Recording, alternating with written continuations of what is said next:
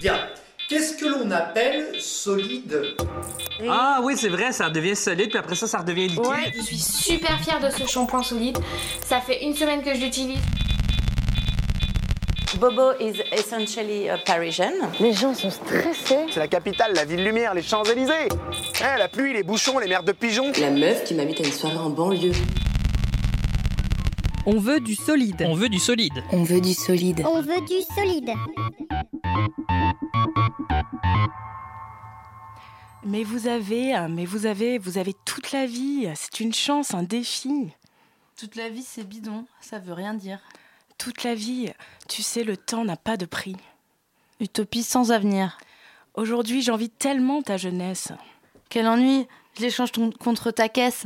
C'est la vie, la vie qui caresse et qui blesse, c'est ta vie. Vole et vas-y. Apparemment, la liberté d'expression, ça ne fait pas du bien tout le temps. À entendre les inepties assénées par la crème de la star française, censée chanter pour combattre la misère au nom de Coluche, on se demande s'il ne faudrait pas adopter la méthode Poutine. Paf JJG meurt d'un stupide accident. Un pot de fleurs tombe malencontreusement du quatrième étage et atterrit sur son crâne. À défaut de cheveux pour amortir le choc, il serait mort sur le coup. La au hasard, à sa calvitie, ou bien aux paroles de son dernier tube d'enfoiré mal reçu. Ça fait mal parce que pourtant on l'aimait bien, il était gentil, il savait nous faire danser quand la musique était bonne et sonnait bien. Il savait nous réunir, jeunes et vieux, sur la piste de danse dans les mariages pendant toutes ces années, où nous souffler des mots d'amour, où tu iras, n'importe quand, euh, qu'importe la place, qu'importe l'endroit.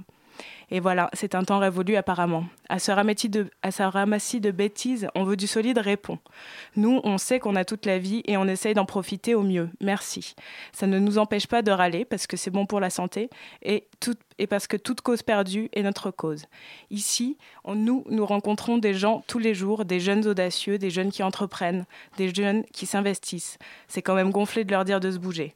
On rencontre aussi des moins jeunes, pas si cons, qui ont des choses à dire et qui n'ont pas l'impression que leur vie est terminée à 50 ans. Ce soir encore, on espère qu'on va vous faire vibrer au son des créations de Yule et Vic qui se, qui se bougent pour faire de la bonne musique et qui ont créé leur propre label. On vous parle de gens qui essayent de bouger les choses en donnant la parole aux sans-abri, en cherchant des solutions pour trouver de nouveaux espaces de vie et de création. Et puis, pour vous montrer que vraiment on se bouge le Hulk, on vous racontera comment un membre des Solides a gagné un dictionnaire Larousse grâce à sa culture G en défiant Julien Lepers.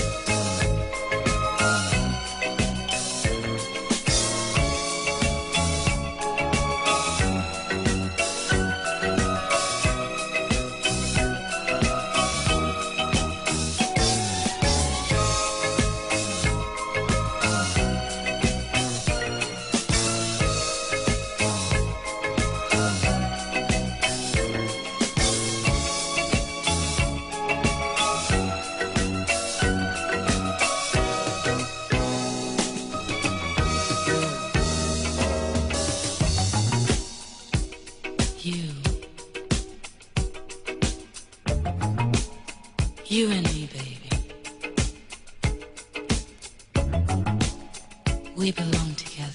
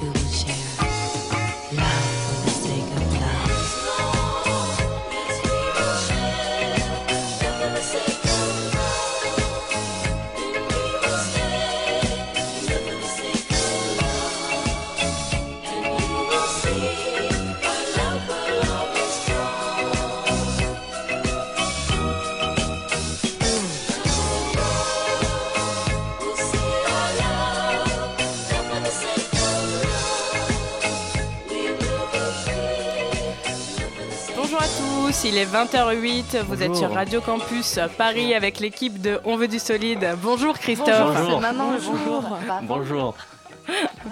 Voilà, on écoute euh, en ce moment Claudia Barry, euh, Love for the Sake of Love, de la musique douce à écouter euh, sous la pluie ou au soleil Ou sous la couette. ou sous la couette. Sous la pluie, sous la couette. Bon. Voilà, on est arrivé en mars. et Mars est arrivé sans crier gare avec ses giboulées. Heureusement, on vous a préparé un programme euh, solide et ensoleillé. Euh, on vous parle euh, d'abord de l'expo Prise de rue, euh, une exposition qu'on peut admirer euh, à, Au- autour de l'hôtel de ville, sur les de grilles l'hôtel- de l'hôtel de ville, de de à l'extérieur. Voilà, et Marine nous en dira plus euh, tout à l'heure. On aura un- ensuite la chance d'avoir un petit reporting euh, de Christophe qui, euh, qui s'est infiltré à Question pour Oui. un champion, euh, une émission euh, qui nous tient vraiment à cœur, n'est-ce pas Christophe? Tout à fait. Tout à vous ai fait un, un petit report, comme on dit, sur euh, cette belle émission qui vient Voilà. de fêter ses 25 ans. Waouh Christophe était euh, espion et a affronté euh, Julien Lepers, euh, dont nous, nous aurons droit euh, euh, d'entendre cette euh, belle histoire. Euh, et ensuite, euh, nous aurons euh, une petite euh, chronique euh, sur deux squats Oui, par euh, Lucie. la gare expérimentale et le jardin d'Alice. et le jardin d'Alice. C'est parfait. Ils n'ont pas pu venir ce soir, mais on vous en parlera quand même. Et puis euh, enfin, nous accueillons euh, Yul et Vic, les cofondateurs du label euh, Pick 'em Up, hein, qui répondront à toutes nos questions et qui nous régaleront de morceaux de leur composition. On a hâte d'entendre ça. Merci à eux d'être là.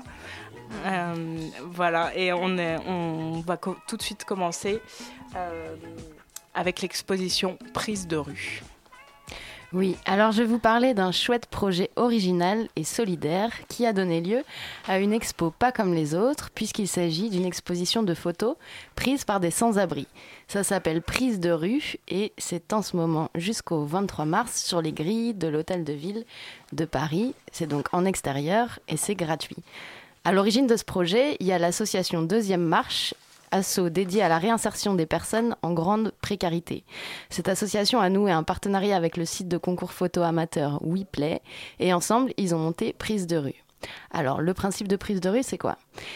D'abord, l'association Deuxième Marche a sélectionné 12 sans-abri qu'elle accompagnait, avec qui elle travaillait, et à qui elle a confié pendant un mois un appareil photo numérique compact.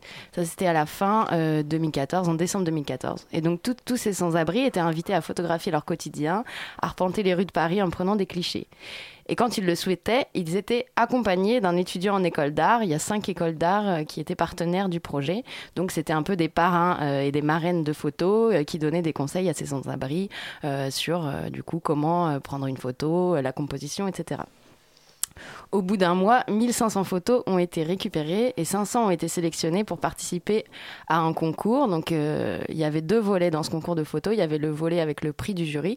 Donc, il y a un jury composé de professionnels euh, qui a décerné des prix, le premier, le deuxième, le troisième prix. Et dans ce jury, il y avait notamment euh, Klaus Dr- Drexel, qui a réalisé le documentaire Au bord du monde, que vous avez peut-être vu, que vous en avez, avez peut-être entendu parler. C'est un documentaire qui est sorti l'année dernière, je crois, et qui est justement un documentaire sur les, des sans-abri euh, à Paris.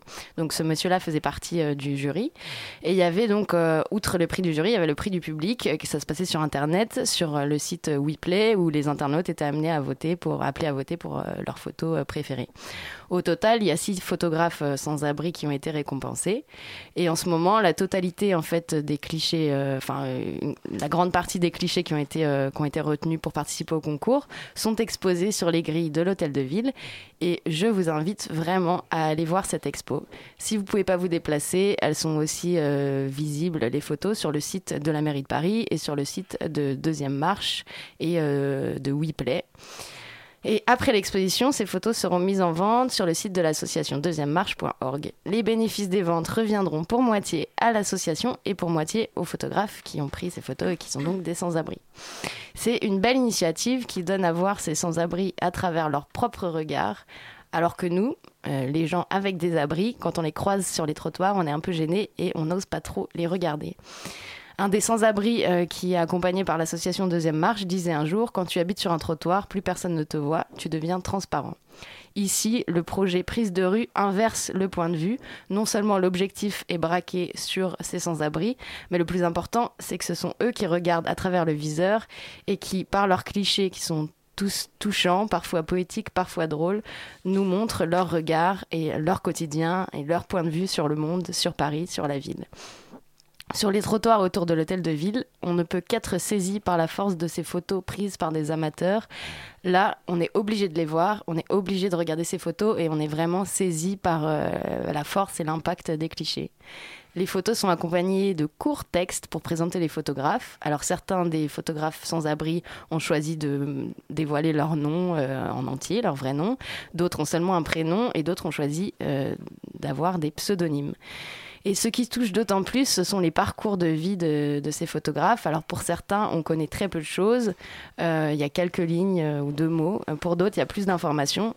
Et ça nous rappelle que tous ces sans- tous ces sans-abri ont une histoire différente qui est la leur et que personne n'est vraiment jamais à l'abri de ces accidents de la vie, comme il est question dans, dans les descriptions.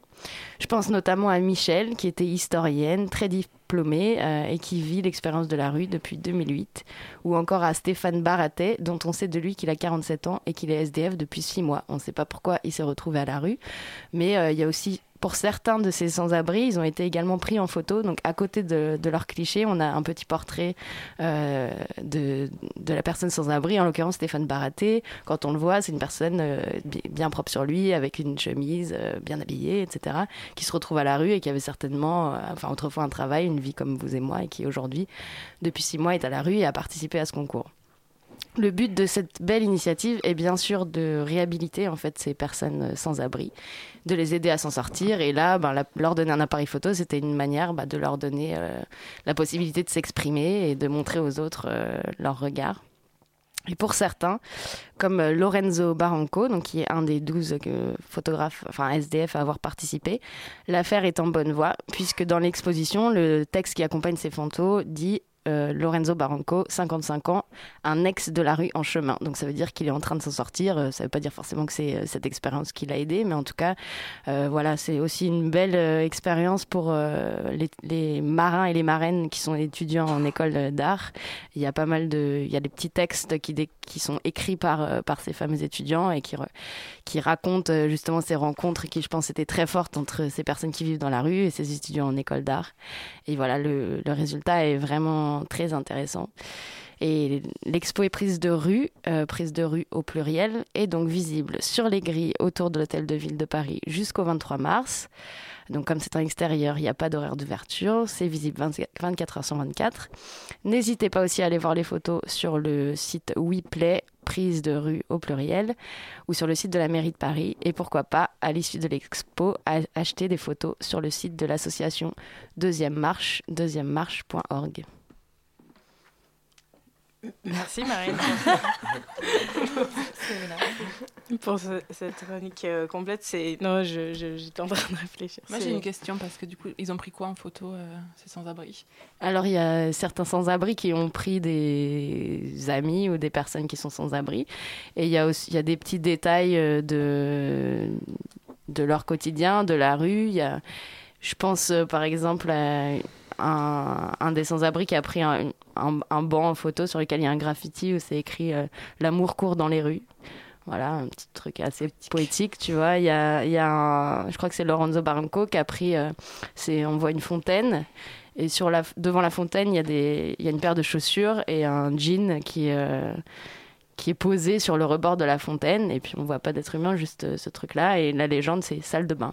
Parce que effectivement, donc c'est, voilà, la fontaine qui fait office de salle de bain euh, pour... euh, pour, ce, pour ces personnes-là, Euh, y a donc voilà, il y a la, la photo qui a gagné le, le prix du jury, c'est une photo qui s'appelle Clair Obscur et qui a été prise par un certain Ramen. Alors lui, on sait de lui simplement qu'il a 45 ans, qu'il est né en Afghanistan. Et euh, la photo, c'est euh, un sans-abri qui, euh, qui est vraiment donc dans le clair-obscur, enfin qui est dans le noir et devant, sur le trottoir dehors, assis, qui est devant l'entrée d'un immeuble où dans l'immeuble on voit de la lumière. Lui, il est devant, donc vraiment contre-jour, on voit que ses contours.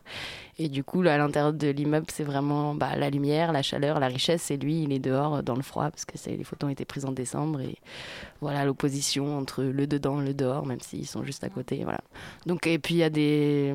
Il y a plein de choses, des, petits, des poubelles, enfin plein de choses, mais c'est leur regard est vraiment très intéressant. Et, et voilà, même si c'est des amateurs, euh, c'est euh, c'est très, euh, c'est très On ressent que touchant. C'est des gens de la rue qui ont pris les photos. De quoi? On ressent bien que c'est des sans-abri qui ont pris les photos. Ah oui, c'est pas une mise en scène. euh, bah, après, euh, ouais, non, c'est clairement pas une mise en scène. Et puis même les regards, je pense que c'est toujours difficile pour un photographe euh, extérieur. De, faut, faut avoir la confiance de ces personnes-là. Je pense que c'est possible de faire des bonnes photos de sans-abri euh, quand on n'est pas sans-abri. Mais là, c'est vraiment des, des pères, quelqu'un de sans-abri qui va, qui va photographier euh, quelqu'un qui vit à la rue comme lui. Et s'ils se connaissent, ben, forcément, la confiance, elle est là euh, tout de suite. Donc, euh, voilà. Voilà, initiative euh, super, je trouve. Euh, je, je- on, vous, on vous conseille vraiment d'aller voir euh, cette exposition. Merci Marine. Euh, on écoute tout de suite un peu de musique parce que on- moi personnellement je suis saisie. Euh, voilà, c'est Romaret, euh, Roots.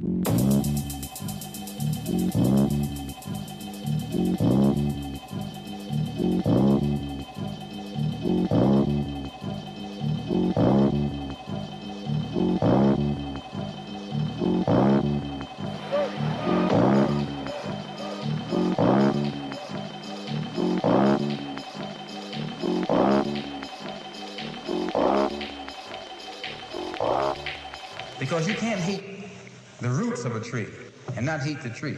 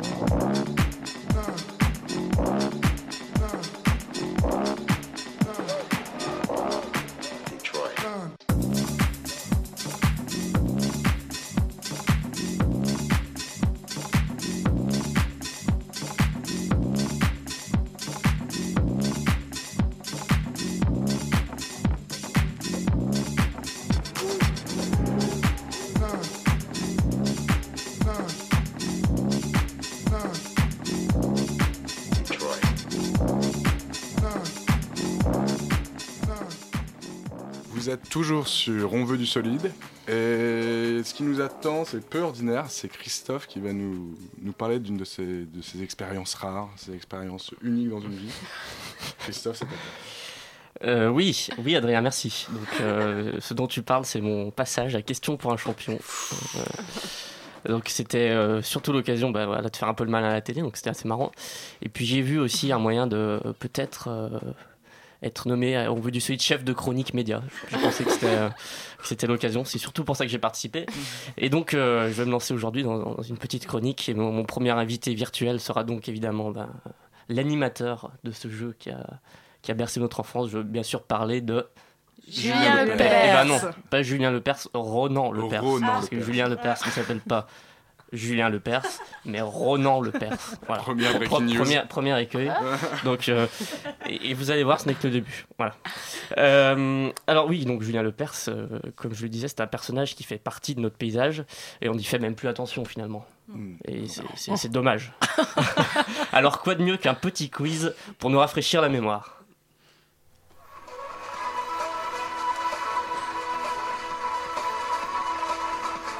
On n'a pas de buzzer. Qu'est-ce que c'est tu, tu connais pas le générique de questions pour un champion Alors pour les initiés, ce n'est pas le dernier générique d'ailleurs, c'est une version euh, un peu plus ancienne. Euh, et on va commencer, donc euh, place au jeu, dirait Julien.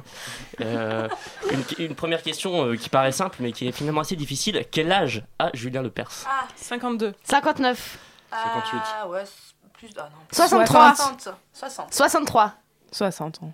60. Là normalement le petit gong euh, va retentir pour indiquer qu'il n'y a pas de bonne réponse. 62, 61. 65 ans. 65 Ah, 65 Incroyable. ans. hein. Incroyable. Avec le maquillage. Il est né euh, le 12 août 1949 à Paris. Et il est issu d'une grande famille artistique, puisque bon son grand-père n'était autre que le peintre français Claude Rémusat. Ah. Ah. Et Le son fameux. père, un fameux chef d'orchestre aussi, Raymond Lepers. Donc une, une belle famille que c'est Lepers. Ah il, a, il a composé de la musique d'ailleurs. C'est l'objet de ma prochaine question, Oh, pardon, Adrien. Merci de pardon. me Ah. couper l'herbe sous le pied. Vrai ou faux, Julien Lepers chante Ah, Vrai. bah, du coup, c'est vrai.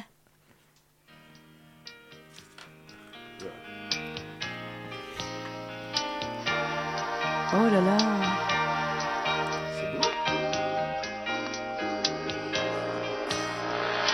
de retour de vacances. Mais non.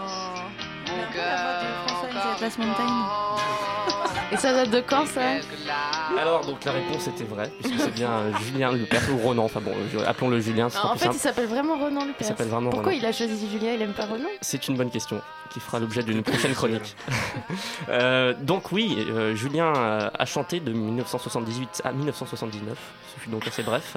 Mais il a eu le temps quand même d'enregistrer quatre singles. De Ah. retour de vacances que vous venez de- d'entendre. d'entendre. Je t'aime trop. Euh, Pleure sous la pluie et Ô Sylvie. Voilà. Qu'est-ce qu'il est fleur bleue Il a également composé euh, pour euh, Herbert Léonard notamment. Prochaine question, pourquoi Julien Lepers a-t-il une affection particulière pour l'île de Saint-Pierre et Miquelon? Qu'il ne manque d'ailleurs jamais de saluer dans Question pour un champion. Parce qu'il a passé sa lune de miel, ses vacances. Il a rencontré D'autres, sa femme. su- Suggestions? Eh bien, pas du tout. Tout simplement car il était candidat aux législatives pour l'UDR en 1980 à Saint-Pierre et Miquelon. Et il a été battu par un certain Albert Pan, voilà, donc, euh, par, le, par, par le Parti Socialiste. Euh, prochaine question, qu'est-ce que déteste particulièrement Julien Lepers? Tu peux la faire comme Julien Lepers, la question Ouais, mais ça, c'est Ouais, ouais, ouais. c'est pas, de- c'est pas donné à tout le monde. métier. Alors, les, les phobies, de, je dirais, de Julien Lepers, elles sont au nombre de deux. Les araignées. Les araignées. La saucisse de Morteau. Les crottes de nez. Eh bien non, Julien Lepers Les gens qui sentent pas bon. déteste deux Les choses. serpents. Ah, l'impolitesse. Là, ouais, l'impolitesse, ouais. Les mauvaises manières. Mauvaise manière. et les fautes de français. Ah, oui, et les, et les majuscules dans les textos. Alors l'animateur a sorti deux ouvrages, euh, Les fautes de français, plus jamais, et L'impolitesse, Les plus jamais. mauvaises manières, ça suffit. et qui est actuellement d'ailleurs dans toutes les bonnes librairies. Alors Julien, qu'est-ce que c'est les mauvaises manières?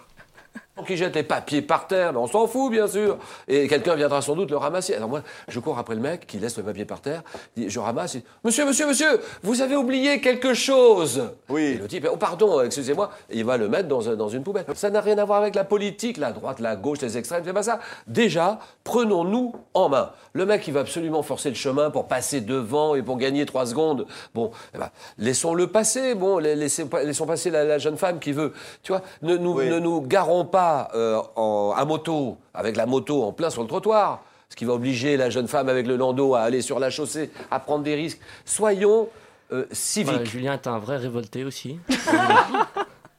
Et c'est, il n'a pas tort hein, finalement, non? Il a- il a pas tort. Oui, Il a pas tort. Il a pas tort. Bah oui, c'est important. euh. On l'a dit, allez, c'est bon pour la santé. Voilà, alors pour conclure, quelques chiffres qui vont peut-être vous, vous donner le tournis. Euh, un million. Un million, c'est tout simplement le nombre de questions posées par Julien Lepers depuis le lancement de l'émission en 1988. Est-ce qu'il refait les mêmes des fois? Non, dans, cette- dans, dans l'interview, revenir, je il- pense, quelques-unes, ouais. dans l'interview, il dit que tout change vraiment à chaque fois. Alors tout change sans changer, c'est ce qu'il explique aussi dans cette interview dont je me suis délecté. C'est- C'est-à-dire que les changements sont... euh, Le, le plateau a changé plusieurs fois, le, le- le générique aussi, mais tout, est, tout ça est très subtil, de manière à rester dans l'air du temps, mais sans dénaturer évidemment la marque Question pour un champion. Euh, 300 000, ce serait le nombre de candidats qui ont participé à l'émission. Toi, t'es un parmi ces Voilà. 300 000. Je, je fais partie de ce grand club. Et justement, il y a aussi 169 clubs en France, en Belgique et en Suisse. Euh, des clubs qui disposent notamment euh, du matériel nécessaire. On pense évidemment au buzzer. Voilà. Ah. Voilà. des clubs Je de vais gens finir qui se par, euh, réunissent par avec des buzzer. Je trouvais que c'était bien. Buzzer, c'est un bon mot pour Voilà, terminer. exactement. Merci euh, Christophe Avec de plaisir. nous. Et d'ailleurs, Christophe, que- quelle était ta performance euh, Ouais. à l'émission? Alors j'ai- échoué aux 4 à la suite, donc qui est la deuxième étape pour les Ah. les initiés. Ah, sur- sur- Et sur j'ai- quel thème- et- sur quelle thématique, Christophe? J'ai pris les mollusques. Ah. Pourquoi? Par, par défaut. et j'ai fait zéro. Voilà, donc. Mais ça reste un, un très bon souvenir. Zéro en mollusque. Zéro Bon. en mollusque. Très bien. Voilà.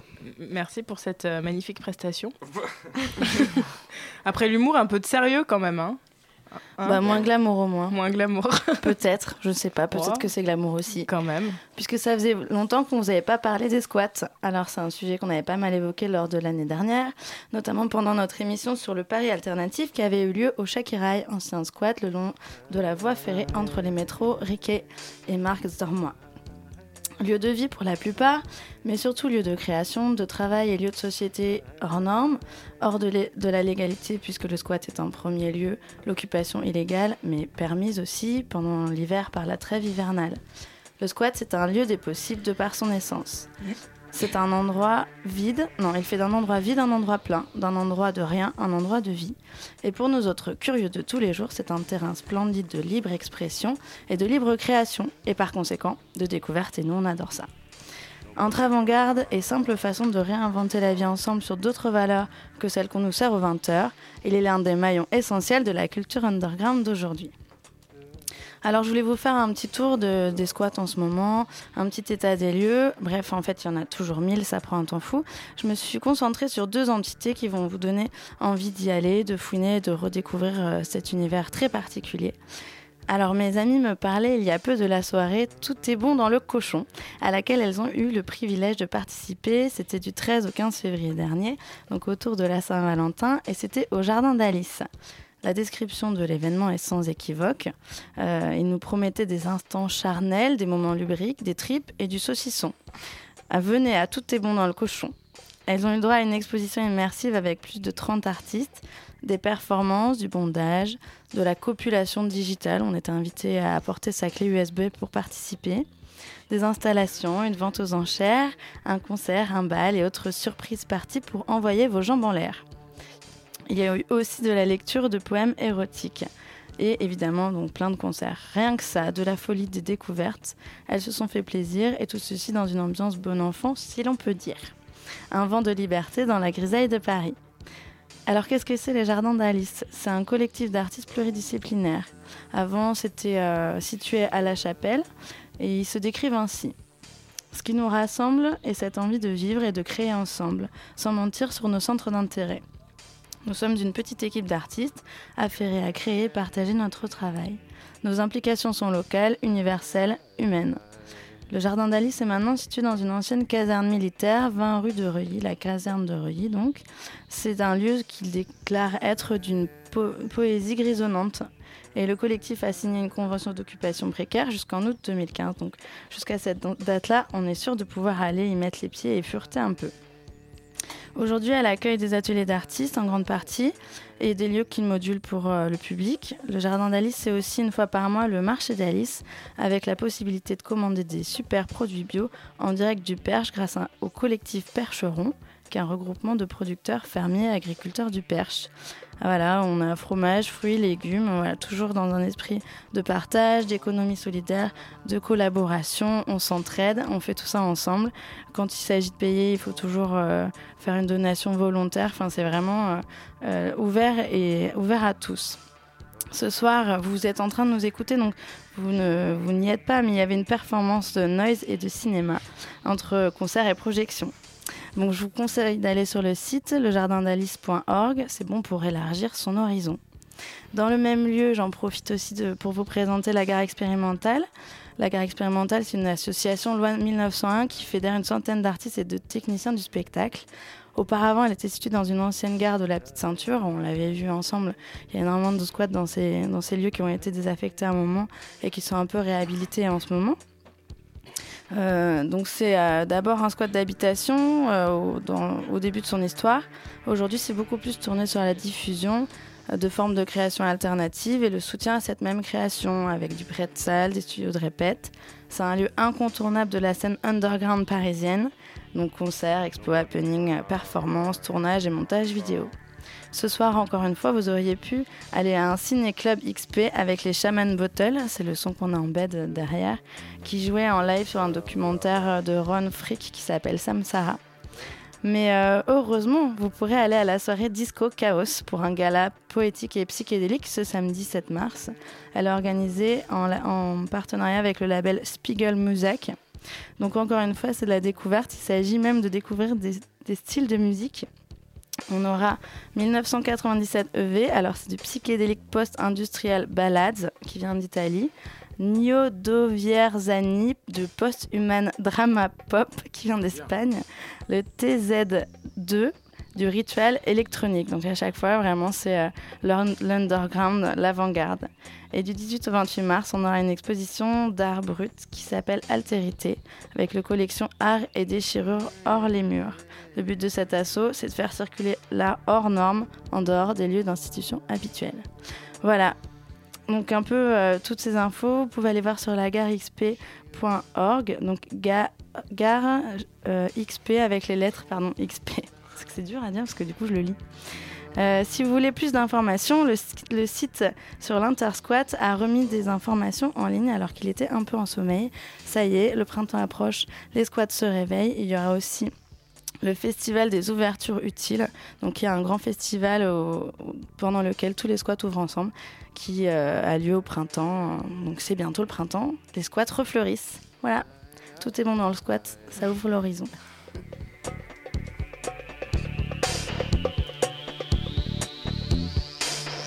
and I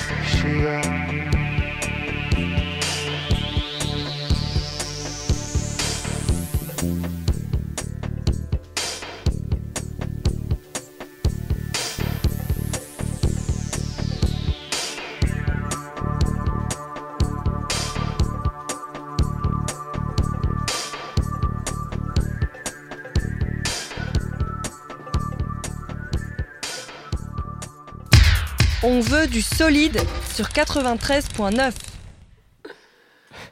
Et on revient avec euh, Vix et Ulrich du label euh, pastilles. Pick 'em Up Records. Bonjour. Bonjour. Donc, euh, ce sont eux qui ont créé le label Pick 'em Up euh, il y a 5 ans, en 2010. Un label dédié aux musiques électroniques et plus spécialement à la techno, la minimale et la tech house. Euh, ils ont sorti depuis une dizaine de P. Mais euh, avant, de, avant de commencer, on se- on s'imprègne musicalement de leur univers avec Big E.T., donc de Vix. Euh, et Sébastien Martel à la guitare.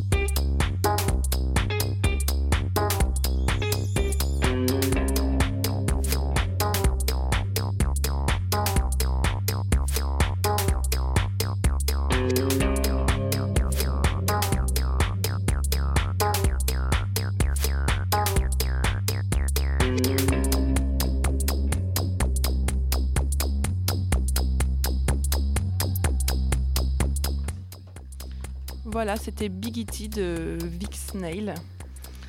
Vix Nave. Vix Nave, on a du mal avec les noms ce soir, décidément. Donc, vu qu'on est en compagnie euh, des deux fondateurs, on va en, proposer, en profiter pour leur poser quelques questions euh, directement. Euh, quelle est quelle est l'histoire du coup de ce label euh, Pick 'em Up Le label, pour la petite histoire, euh, j'avais fait un titre en 2009 qui s'appelle Minimoul, un titre de minimal ternaire, qui avait été joué. Oui, l'histoire de Minimoul, je vous la raconterai pas, mais ça n'a rien à voir. Joué par Houghton, donc euh, grand pape de la minimale, en tout cas à l'époque, hein, peut-être un peu moins maintenant, je sais pas. Et euh, il avait joué plusieurs fois. Minus m'avait contacté, m'avait dit oui, c'est bien, tu peux nous envoyer des trucs dans le même genre. Oui, d'accord, j'ai commencé à faire des choses dans le même genre. Je me suis dit, mais pourquoi faire des choses dans le même genre Je fais les choses qui leur plaisent, donc autant monter une structure, un petit label, on fait ce qu'on veut. J'avais pas mal d'amis autour de moi euh, qui faisaient des tracks, qui avaient du mal force à les faire exister parce que ne les sortant pas, donc du coup, monter le label, c'était l'occasion de leur permettre et me permettre aussi de sortir les choses euh, de façon facile avec la direction artistique euh, que je voulais. Quoi. Mhm. Voilà. Et du coup, il y a une dizaine d'artistes qui sont signés Il n'y a sur le pas une dizaine d'artistes, on a sorti 10 EP, une compile de remix. 5-6 artistes. Hum, ouais, c'est ça à peu près. Il y a, euh, donc il y a moi, il y a Silencio qui a fait un EP, Yul euh, ici présent qui a fait son premier EP euh, en numéro 10, Nico from Berlin ou Nico Sancoins qui est le, le- le jeune, le jeune DJ de Alter Panam et du Camion Bazar, Manute des Anglais, Drux qui a fait aussi l'avant-dernier EP. Mm, mm. Tout ça, c'est des noms qu'on reconnaît un peu, qu'on a entendus dans des soirées euh, parisiennes, Alter Panam et tout ça. Vous êtes euh, actif dans les milieux festifs euh, parisiens? Pas tant que ça, on va dire. Avec Picky Up, on n'a jamais vraiment organisé de, de soirée. Je pense que ça va venir et tout pour l'été, justement. Peut-être pour le live de Vivien ou la sortie du prochain EP. Mais ben, on, passe, on, on mixe dans des soirées, mais on n'est on jamais encore à la base de soirée. On n'a pas organisé. de- Mais globalement, tous les artistes du label sont programmés régulièrement. Euh, Yul a joué euh, récemment pas mal de fois, Alter Panam notamment. Petit bain là pour la sortie de, Mhm. De l'EP. C'est vrai qu'il y a Drux qui mixait au, au Wanderlust la semaine dernière, avec la Klepto. Et donc toi, Yul, donc Ulrich Vantillard, euh, tu as aussi cofondé le label en 2010. Euh, tu viens de sortir le P Cracklet euh, sur Pick Up le 6 février dernier. Et à y chercher plus loin, on se rend compte aussi que tu es un artiste multifacette, puisque tu mêles la musique électronique à d'autres disciplines.